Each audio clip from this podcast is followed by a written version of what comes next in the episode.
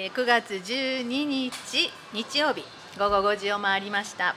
ゆめタウン2階スペース心根からお送りします。心根ラジオ担当はマジョラムとトナカイです。はい。一週間早いですね。本当ですね。本当に、あのー今日ははいピックアップアーティストさんは山本潤子さんって。えっと、赤い鳥居さんとか、はいうん。ハイファイセットさんに籍を置いておられた方ですね。はい。お楽しみにしてくだはさい。い、また良い歌声がね聞けると思います、はい。おしゃべりはほどほどに。ほどほどに。曲をご紹介できればと思います。はい、本当にね一週間早くて、あの私マジョラムは月曜日から水曜日がね割とゆっくりしてて、なんかあれ？まだ水曜日とかまだ火曜日とか思うんやけど、もう金曜日土曜日があの瞬きしてる間に過ぎてしまうんですけど、これ一体どういうことなんですかね？どういうことなんですか？戸永さんは曜日によってなんか差があるとかそういうのないですか？案外ないですね。あ、そう。うん毎日きちんと同じ感じで？同じ感じででうん私皆さんよりスタートが一日遅くって火曜日からお仕事始まるので、あ、はいはい。月曜日にすごくゆっくりするんですようんうん。だから案外うんうんスムーズにそれってちょっとこうあのなんか曜日の感覚がずれたりとかしません？しませんあ、もう長い間火曜から土曜までお仕事してますスタートしてるからね。そうか。んいやーなんか私どうなんやろうって最近思ってて ちょっと自分自身がおかしなってるのかなと思ったりするんですけど。わかりました。そういう時には、はい。私はうん今週はうん。何が気になったかというと、はいはい。雨が降り続くのうにん、稲をうん。稲刈りしてかなとかコンバイン田んぼにあのはまり込まないかなとか、はいはい。そんなことずーっと気にしてて、うんうんあの 雨が止んだら早く刈っちゃったらいいなとかそんなこと思ってそうかそうか。うん、そんなことずっと思ってました今週は、えーずーっとあのトナカイさんとこは田んぼはあるんですか？ありませんあ、あの人に頼んでるとかそんなんもなく？はい畑だけなのではい、そうかそうか。うん私もえっと確か先週のうん、日曜日はい、5日だったと思うんですけど、うん。その日と次の月曜日ぐらいが割とお天気が良かったんで。あの近所の田んぼが軒並み稲刈りしてはりましたわ。うんうんうんうんね順番に。そうそう、よかったなと思って、そうですよね。今日もいいお天気でよかったなとなんとか。もうそんなことを思って暮らしてるんですけど、本それで。うん、それで、うん。あと思うのは、うん。あの稲を刈られた後のはいはい。切り株がたくさん並ぶやないですか、あー。それまでは緑に覆われてた田んぼが、はいはい。あの稲が実って黄色く色づいて、その後はうん。切り株だけになっちゃうっていうのをずっと見てるんですけど、はいはい。その秋のこの時期になるとなんかそういう昔からそういうあの風景がずっと目の中に入ってきてたなっていうふうに思うのとすごく懐かしい。あでプラス秋を感じてうんうん。あのちょっぴり寂しいというのかうん、うーんそんな感じのことを思ったりああそうか、はい思いますね。あとあのさっきのね稲刈った後のうん。この切り株みたいなとこから、はい結構あの雑草なんでしょうね。あの緑のピューッとこうピューッとこう結構すぐ生えてません、生えてます。あの、ね。緑の、うん。あの稲なんじゃないかなってあ私思ってるんですけあどやっぱりねうん。あのなんかすごい勢いあるなと思って。うんうんうんでまたそれね敷き込んで、あのんきっちりされますけど、うん。やっぱりなんか植物の力っていうのかうん。ものすごいあるなっていうふうにあの同じ道を何何回も通るとねあのあうん。稲刈りしたったな、うん。切り株になってるなえまだ緑なんが生えてるみたいな、なんかね、うん。その後の稲のあの、後から出てくるのをうんひこばえっていうらしいんですよ。へうん。彦映えね、うん。そうなんや。それは稲稲科ですか？あ稲です。稲稲なんや、うん。うん二番二番手やねそしたら。そうですね。すごい。すごいね。なんかそれがすごく背が高くなりますよね。あすき込まれるまでに、はいはい、うん。ああそうなんや、うん。割と植物って、うん。あのいっぺんこう買ったら、うん。なんかすごく元気が出ちゃうみたいなのがあるやないですか、うんうんあと私あんまりお庭のことしないんですけど、うん。えーお花なんか育ててる人とか、うん。こう横のなんか芽を摘んで、うん。こう一本立ちさせるとそれがすごく綺麗に育つとかっていうのは、やっぱりあの何ですかね切られたから頑張ろうと思っちゃうのかな、まだ元気が土に力が残ってるんですねう。ん、反で骨精神かな。ヒコうん、ヒコバエと羊稲とか、はいはい。羊バエとかっていうふうに呼ばれるらしいですね。へうえ。んすごいな。初めて知りました。稲の力強さが出ているところらしいですよ。本当ですね。うんへえ。でもあの今日の新聞でしたっけ？はい昨日の新聞でしたっけ？あのお米の値段がね。ああ今日やったっけな？あ、なんかね下がるって、下がるよね。うんうん大変ですよね。あの。うん放流米っていうんですか、何何米っていうのかな、倉庫にお米が残ってるんですよね。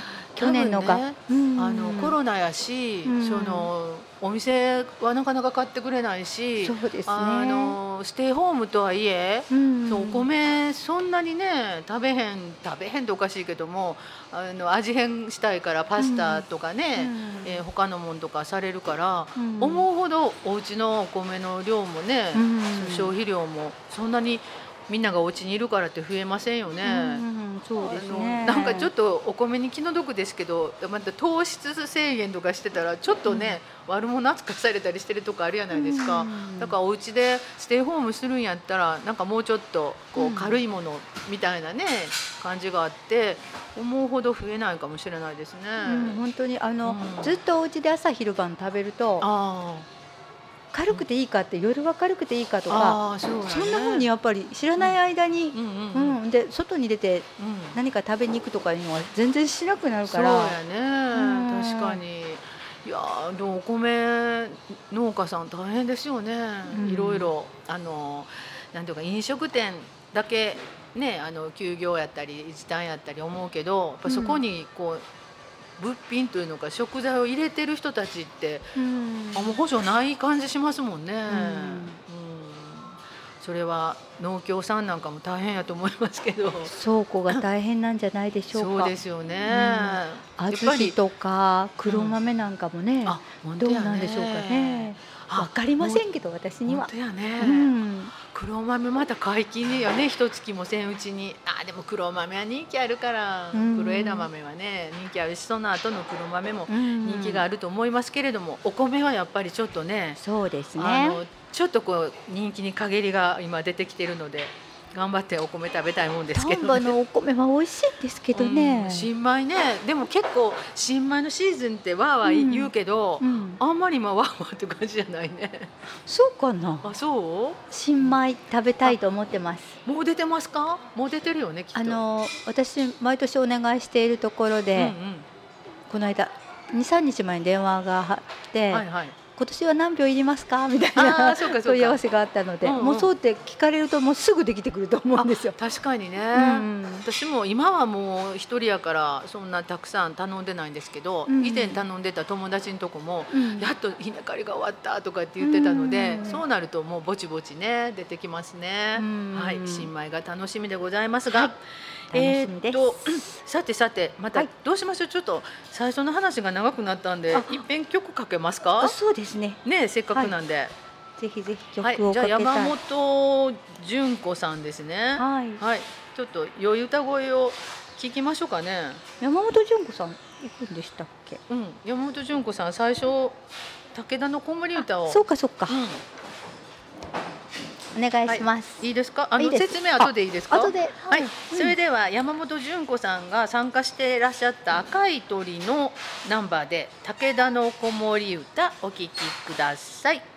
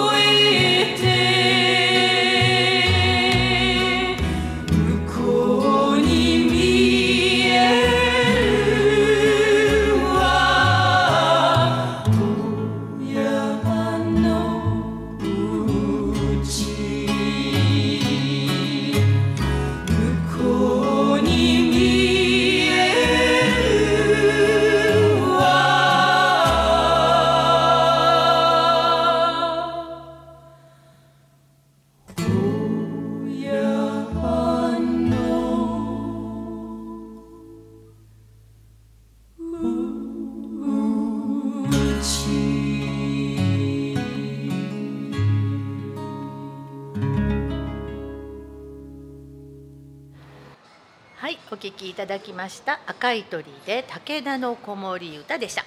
はい、ちょっとあの、青い鳥、青い鳥違う、赤い鳥と山山本本純子さんの話してもらっていいですか？はい、あの山本純子さんはうん、御年71歳になられています。そうなんや。うん、すごいあの素敵なあのなんていうのかなスリムなかっこいい方なんですけども、そういうことで大阪の出身ということで、はい。はい、活動をされています。で、うん赤い鳥で活動されたのは1969年から1974年の5年間あです。で、そのあのー赤い鳥を結成される前にヤマハミュージックコンテストっていうところでグランプリを受賞されて、うんそれでその時にえっと赤い鳥の結成がされた結成されたということです。うん、それで、えっと、赤い鳥はあの西洋のポップスコーラスみたいなものとそれから日本の伝統的な伝承歌みたいなものをこうミックスさせてやるぞと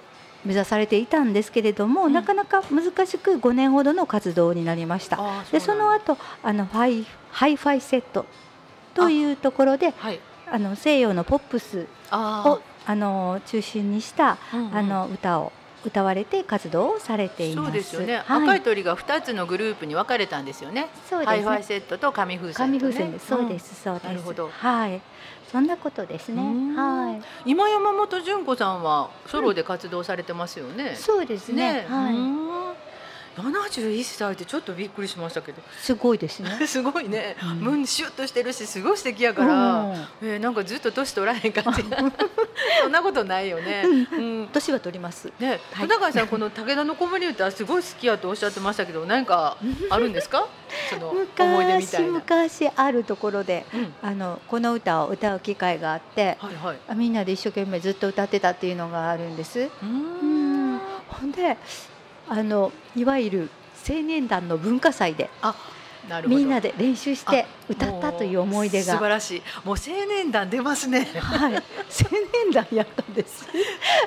良い思い出ですね。すごくね、うん今から思うといい思い出だなと思います。ねえうんあのいろんな人に出会ったり、うんうんいろんな体験はいはいできたし、うんうんなんかいいつもちょいちょい出てくるの青年団ねですごくいいお話が聞けるんでありがとうございます。はいいわねで地元にいらっしゃる方はまだ交流があったりするでしょ、もはいちろん。そうですそうです、ねなんかすごいこの地域のすごい良さみたいなところが感じられて、うんいいところですね。ねえいいことですね。ん。そうかそうか。はい。じゃあ青年団で歌われた思い出があるっていうことですね。一生懸命練習しました。あーすごいな。いやーなんかそういう、えーなんていうのかな地域で集まって練習してまたこう地域で発表するみたいなねそういう活動が今なかなかしにくくなっているのでね、うん。うん。なおさらちょっと羨ましいなみたいな感じがします。ゆ楽しいことですけどやっぱり娯楽？みいたいなものをこう手作りしてた感じあがあるなってうん。今から思うと。よそに求めなくてもそれでみんなで集まって何かするよっていう時にこう同じ方向を向いてみんなで練習したりっていうのがうんすごく楽しかったんやなと思って。うんなかなか今地域でこう共同していくことって少なくなってたり、うん。またコロナで減っていくから、うん。余計難しくなってますよね。ね、ちょっとすごいねびっくりしました今。カバーを買っているわけではございません。はい、あの私たちだけがはい。わかるみたいなところですけど、はい。はい、良い良い曲を聴かせていただいて、なんか今日は、はい。えーちょっとあのラブピースみたいな感じがね 匂いがしておりますけ匂いがしてきましたか？してきましたけれども。うんあ。の実はね今日9月12日なんですけども昨昨日ね9月11日ねはい。あの9.11というあのまあショッキングなねアメリカのテロからもう20年ですからね。そうですね。びっくりしますね本当ですね。うん、あれテレビで見てテレビで見てました。見てたねうんびっくりしたね。え嘘かなと思ったし、ほんで飛行機が突っ込んだ後何分間かしたら、ビルがあ崩壊するっていうのかね。ほんでうんなんか土煙というのか、うんうんうんそういうのがわーっと襲ってきてるのに皆さんが逃げてらっしゃる、お映画の世界と一緒みたいなそうですよね。うんなんかハリウッド映画かなんかかなって思うようなシーンでしたよね。うん忘れられまませんね。本当ですね。いや本当に飛行機がビルに突っ込むなんてってう、ん、思いなんか本当に、あの SF かなんかの映画の世界でしか見たことがないような感じですね。うんはい。うん、なかなかあのあのテロもショッキングだったんですけども今ねアフガニスタンも大変なことになってるしそうですね、アフガニスタンも大変ですよね。うん今日はちょっとね SDGs の方でそんな話もしていただけますけれどもはい。あのやっぱり平和ボケしてるのでね私らも。これがね、うん。まあ、今コロナで大変ですけども、うん。なそういうこう戦争的なね紛争的なことはなんか日本ではないっていうふうにね思ってはいるけれどもやっぱりあるかもしれへんっていうねちょっとこう思いも持っとかなあかんなっていうふうに思うんですけど、だからね、その平和を守りたいというのか、うん。今あることをすごく大切にしないと、うん。いつ壊れてしまうかわからないっていうような危機感みたいなものもいつも持ってないと、みんなが、うんうん。好き勝手やっちゃうとねそうですよね。ルールに沿うっていうのがね、うん。大切かなと思いますけど。ね、はい。確かに。うん。いやその、まあ、9.11のテロに匹敵はしませんけれどもあのちょっと私昨日9.11に嫌なことがあったのでちょっと喋っていいですか？どうぞ。全然。平和じゃないんですけどもね、うん。あの昨日ちょっとお約束があったんですけれども、はい、えー完全にすっぽかされてしまいまして、うん。であの確認のお電話を入れても全く出ていただけなくてあこれは完全に忘れてらっしゃるなと思って、で割と夜遅くなってから「すいませんお電話いただきましたか? 」言って電話かかってきて「ん?」みたいな「は？あ?」っていうねあの「今日はこういうことでしたよね」って言ったら「うんああ忘れてました!」って言われて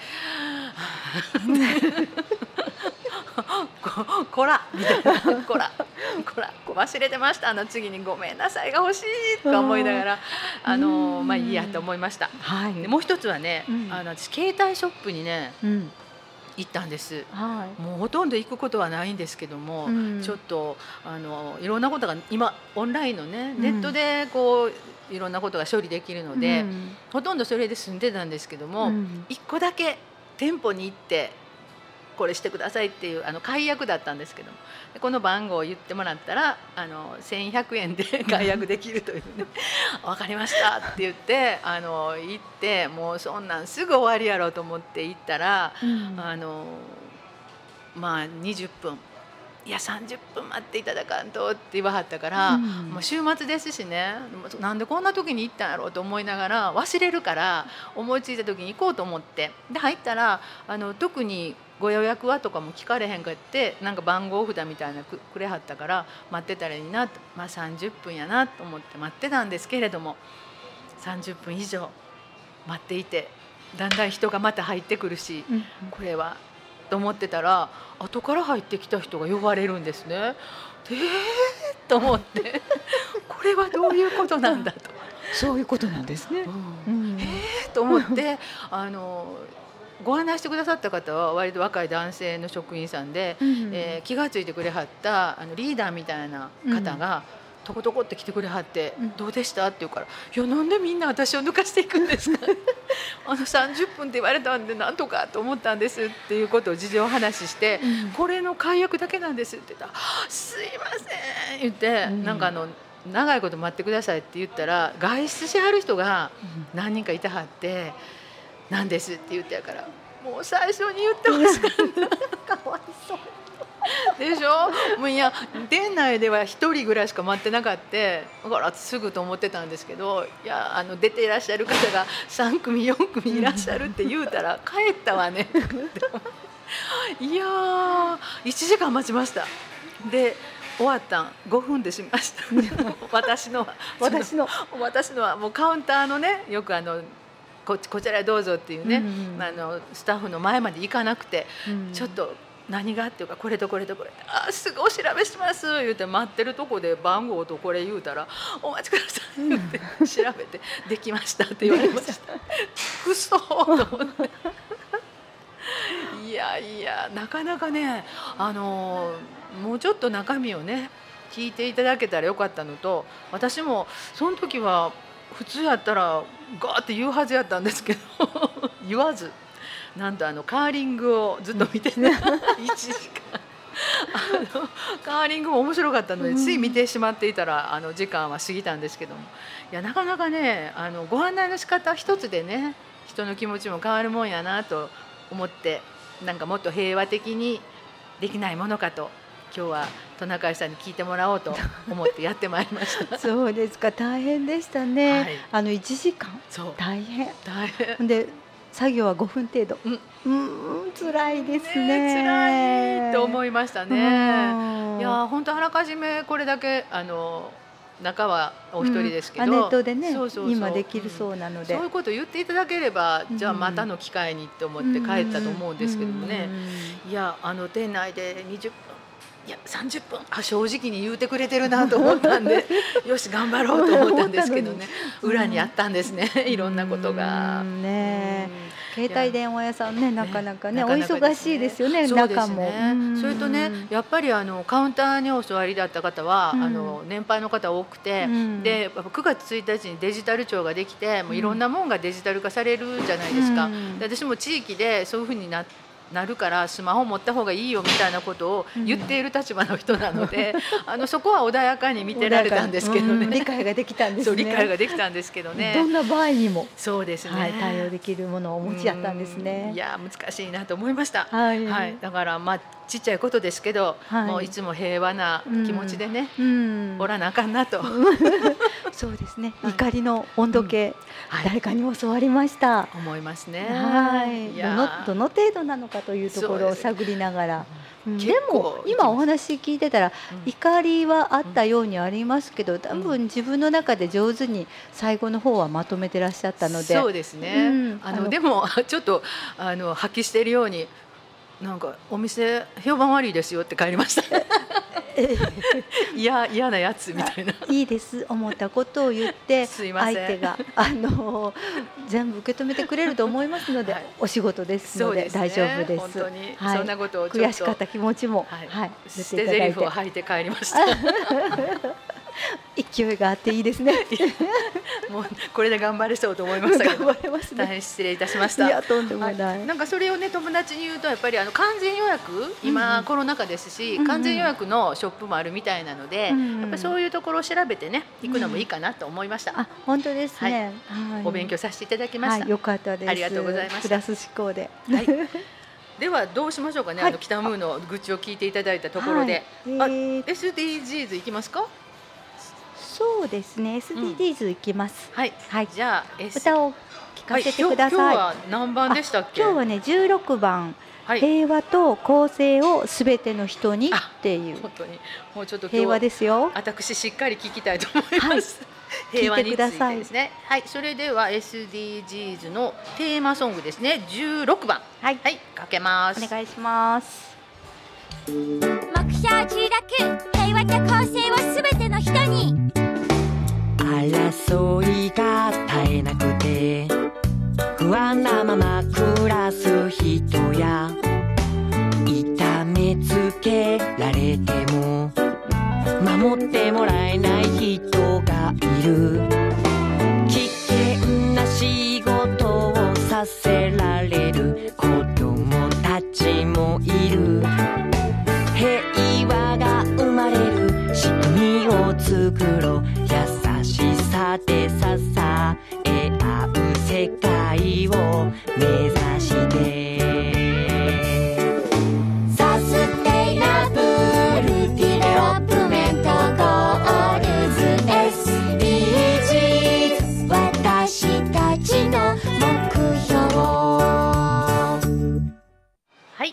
曲が終わりました。それでは平和はいと公正についてよろしくお願いします。はい。16番ですね、はいえっと今のお話にあのすごく あの近いお話からしたいと思います。はい。誰かに向か、うんうん、考え方が合わなかったり、うんっていうことはよくありますよね。はいでそういうのをあのムカッとした気持ちを悪いことでもなくそんなのをなくすことでもないなくよくあることだっていうふうに捉えていくっていうのもまた大事なことじゃないかなと思うんです。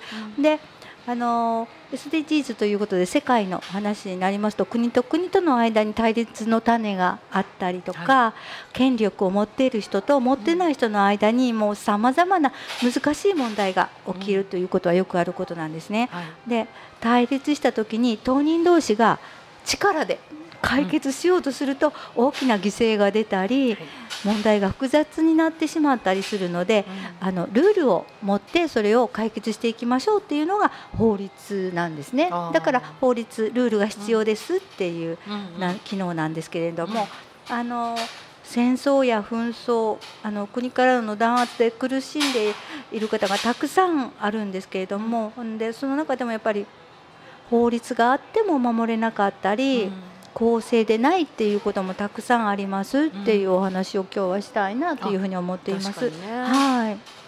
で世界のいつも子どものお話しするんですけれども、はい。世界の子どもの9人に1人が紛争がある地域で暮らしています。で2億5000万人もいるそうです。はい、それで世界の難民のうちの50%が子どもであるということ、で難民は2590万人かなっていう調べがありまして、それは1000 2018年ぐらいのあの、人数なんですけれども、はい。そのうちのあのお話ししたように50%ということになるとはい。1295万人はい。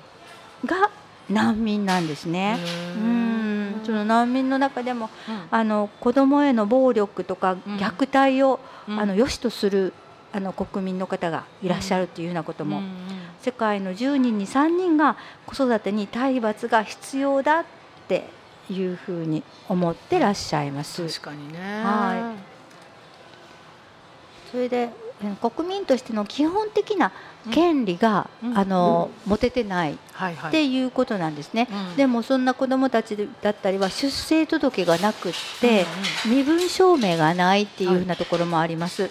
で出生登録されてないっていうことで身分証明がなく教育とか医療が受けられないっていう子どもたちがたくさんいます。うんうんそれで世界では有罪判決なしにあの束縛されたりうんあの拘束されるっていうんですか？されている方がたくさんいらっしゃいます。ほんで受刑者のうちの30%もその判決なしっていうのか裁判とかそういうのがなくて不当な逮捕をされて拘束されているっていう方がいらっしゃるっていうふうなことがあります。はい。そんなこと日本ではねないような気がするんですけど、で平和で、えっと、公正な社会の実現のためにはあのみんなの積極的な政治への参加が必要ではないかっていうふうにあの書いてまして、うん。あの政治に関心を持ったり、うん。あの選挙権はいみたいなものがありますよね。それで投票をして自分の意思を表現しましょうっていうことが大事ですよっていうふうに、はい、ね。私たちがねできることっていうのはやっぱそこあたりかなっていうふうに思いますね。で今あの子どもたちは主権者教育っていうのをうん。あの習っているというふうに書いてあります。国家の主権を有する者は国民であるっていうこと、うん。で国民が社会に起きている出来事にあのちゃんと目を向けて、うん。主体的に行動できるようになるようにっていうふうなことが大切であるよっていうのか、うんうん。大切ですよっていうことを教わるそうなんですね。なるほど、はい、そんな感じのことでうん。今日は、はい。さらさらっと。でもその主権者教育ってね私たちさっき始まる前に喋ってましたけどなんか大昔はい。テストに出たなぐらいでそうですよね。あのここを覚えときやぐらいでね、うんうんうん。中身をしっかり教えてもらったっていうことはあんまりないんですけど、うんうん。今その主権者教育とか政治に興味を持てって言っても今まさにね自民党の総裁候補とかであのこの間までオリンピックやなんや言うてキャーキャー言ってて、うんうんうん。コロナ大変やって言ってたのに。なんやねんみたいな感じじゃないですか 言いたいこと言うてるし、うん。あの原発脱原発言うてはった人がうん。なんかもう徐々にとかなんか柔らかい話になってたり、うん。どうなんよみたいな結局自分がそのポジションを取りたいためにね介入されてるっていうんですか、うん。みんなにこう良い顔して投票してもらって、うんその地位を得てちゃんとやるんかみたいなとこがあるやないですか、でもその総裁選挙は私も自民党員でも何でもないからうん。選ぶ権利はないわけで、うん。で結局あの普通の選挙で、うん。えー自民党がもしねうん。あの、嫌やったら他の党を入れるとかしながら、うん。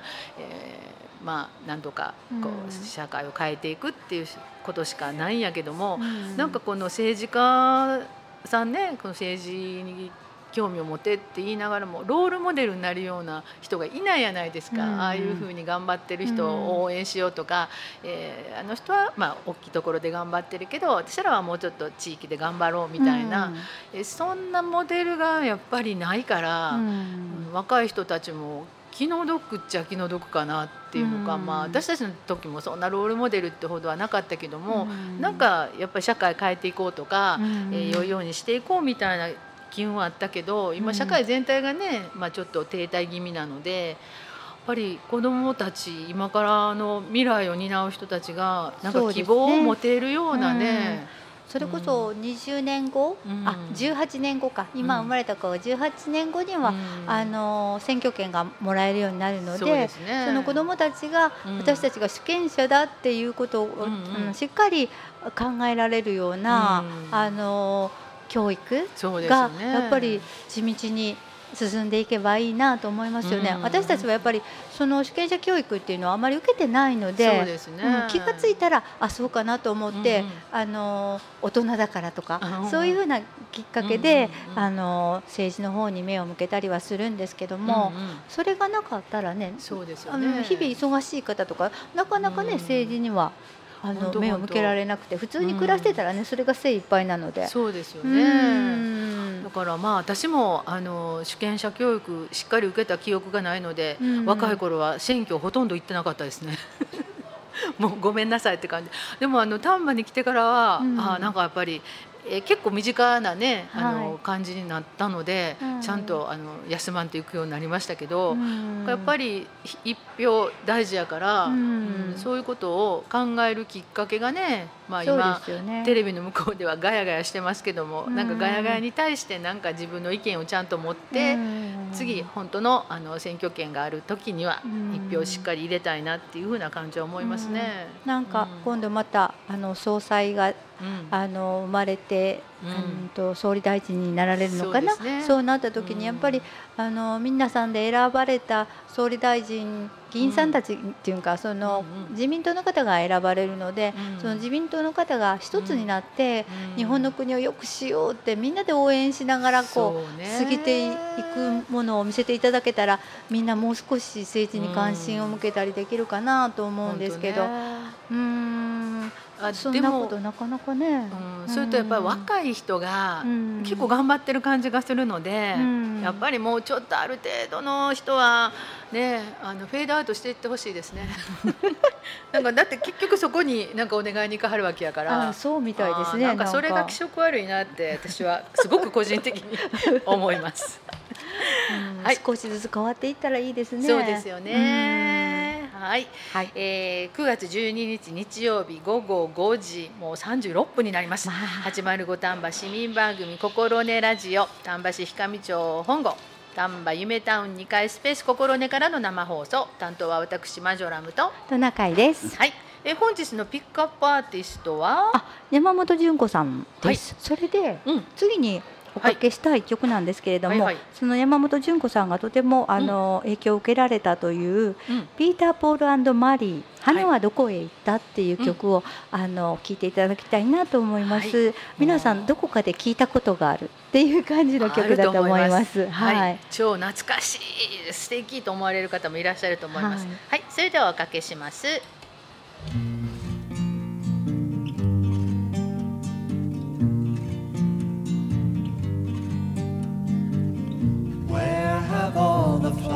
is gone.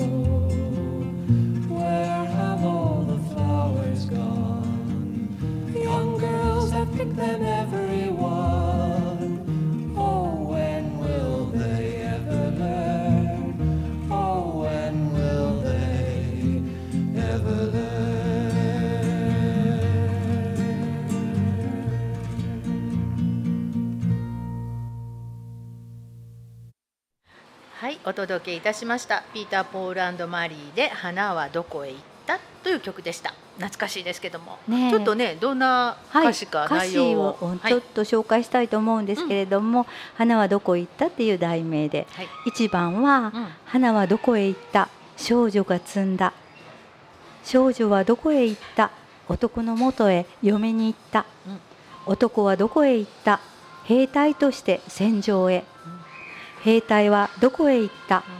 死んで墓に行った。墓はどこへ行った？花で覆われた。花はどこへ行った？少女が摘んだ。2番は最後の方になりますと、いつになったらわかるのだろう？戦争がいつまでも繰り返されいつになったらその愚かさに気づくのかうんっていうふうな歌詞になっています。なるほど。はい割とこれまあ反戦歌ですよね。そうですよね。ん。はだからやっぱりそのみんなが反戦でデモとかやってた頃に大変うん流行ったというのか、で人気のあった曲だったとは思いますけれども、うん。いやでもあのーさっきね戦後戦後って言うけど戦中の国もあるしそうなんですよ。私たちも紛争してる国はたくさん。戦前かもしれないし、うん、ねそうなんです。そうよね。ん。だからなんか戦後何年平和がどうとか言うてんのは日本ぐらいじゃないですかこんな ちょっと、本当にあのうん。やっぱり世界規模でやっぱり考えていくとやっぱりたくさんの紛争がまだまだ、あのそうですよね。続いてるし、うん。えっとそうですねアフリカとかうん。中東とかのあたりにたくさん、うん。はい、うん。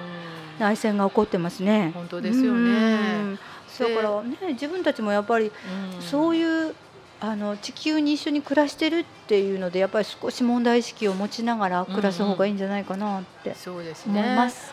まあ何ができるって言われると点々点なんですけど、うん。やっぱりちょっとその辺も心に留めながらうん。落ち着いて暮らしたいなと思いますね。うん、やっぱりだからさっきの話じゃないんですけれども政治に興味を持ってっていうところにつながっていくのかそうな。ですよね、うん。やっぱりあの防衛費大きなってるやんとかね、うん。え自衛隊どこ行くのんとかね、うん。そういうのもやっぱりちょっと関心持って見とかんとあかんなっていうのはあ世りますよね。界規模でどうしていくことが日本の自衛隊なのかなとかね。そうで、すよね。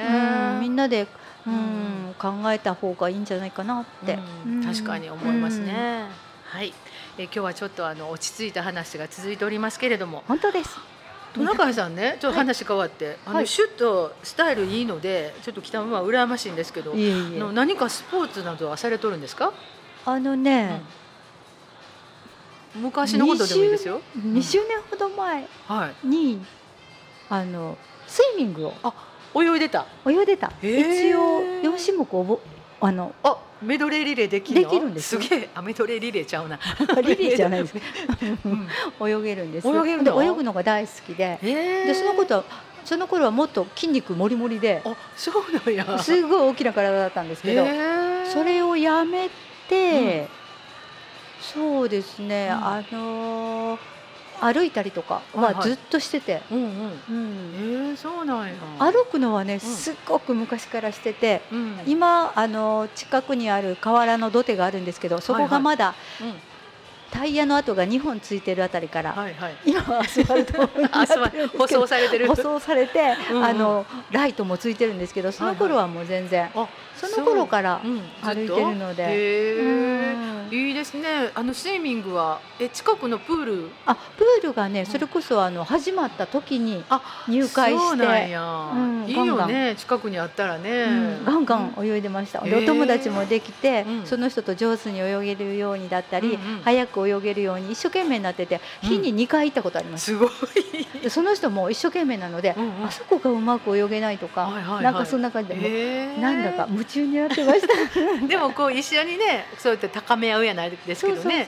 できる人いたらいいですよね。うん。いつまでも友達。達そうなんだ、うん。あとそしたらウォーキングは今もずっとされてるんであすね。今日も朝ウォーキングすごい。してきました。いいですね。あの私もウォーキングしたいと思うんですけど、はい。最近はあのイノシシとかが 家の横まで。あの青垣町うはん山でうん。イノシシにうん。襲われた方があって、あそうなんや。うん。え。ー運ばれました、うわあ怖い。足噛まれちゃったって、え新聞に出てたんじゃなー、かったあ出てた出てた。うん。ああ多摩市内しかなかったような気がする。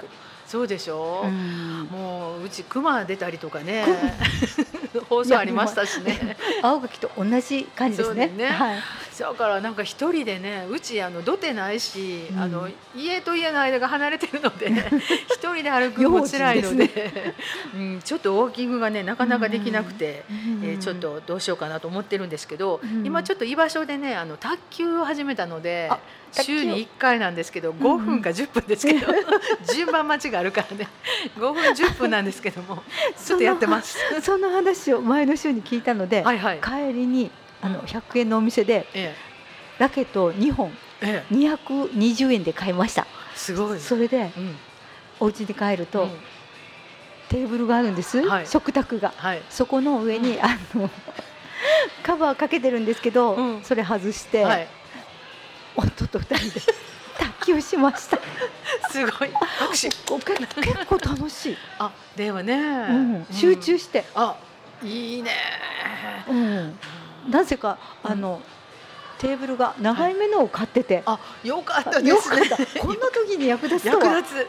いやー思わなかった。もうすごいです。皆さんぜひ卓球をお家で、はい。子供ちたちとも一緒にできそうやしそのね。あの傷もつかないですね。あいいかもしれない、うんうん。今あのお一人様卓球っていうのもあるみたいででもし短いやつやったらうん。一、人で壁に貼り付けて、うん。壁打ちをするのがいいみたいですよ壁卓球。壁卓球 それもできますので本当ですね。ぜひおすすめですね。おすすめでございますので あのやっていただければどうかなというふうに思います。はい、ぜひ。えーもうあの終わりの時間が近づいてるんですけども本。当ですね。せっかくなので、はいあの山本純子さんのみの曲をまだかけていませんので ぜひあの用意しておりますので。用意しておりますので、はいぜひそれをぜひ聴あの聞きましょうかね。はい、ちょっと待ってくださいよ。はい。名曲ですね。はい翼をくださいでよよかったでしょうか。はいいいですお願いします山本純子さんの翼をください。はい聞いてください。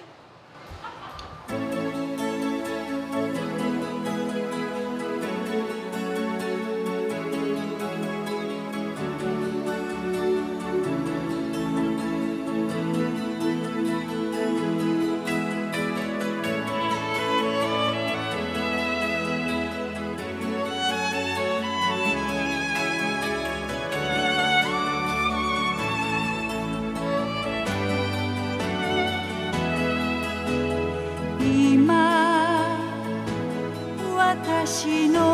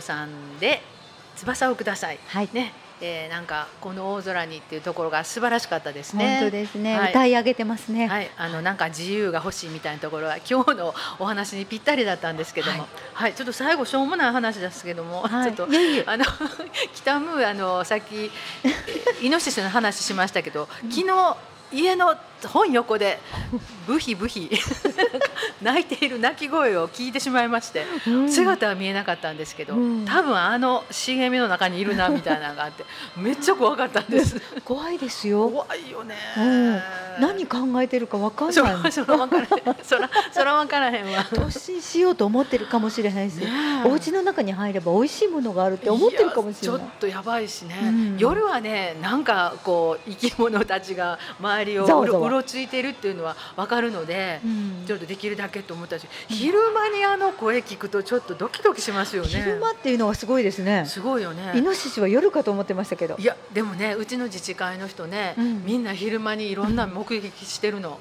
でねお互いに気ぃつけようねっていう話をうん。してて、あうちにもやってきた 気ぃつけようと思いました。気をつけてくださ、はい。い、あの皆さんもお家の周りでブヒブヒという声が聞こえたら、怪我ぜひのないように気をはいつけていただきたいと思います。そうですね。はい。はい。あの今日もありがとうございました。今日もありがとうございました、はい、まだもうちょっとだけありますけれども、はい。今日もなかなか曲がかけられませんでした、そうですね。もう一曲ね用意してたのにね。そうなんですね。ははい。い、あの30秒では聞けませんのでね。本当ですね。はい。はい。えーまたでも毎週ね、はい。この SDGs にちなちなんでねお話、面白いですね。私は面白いです。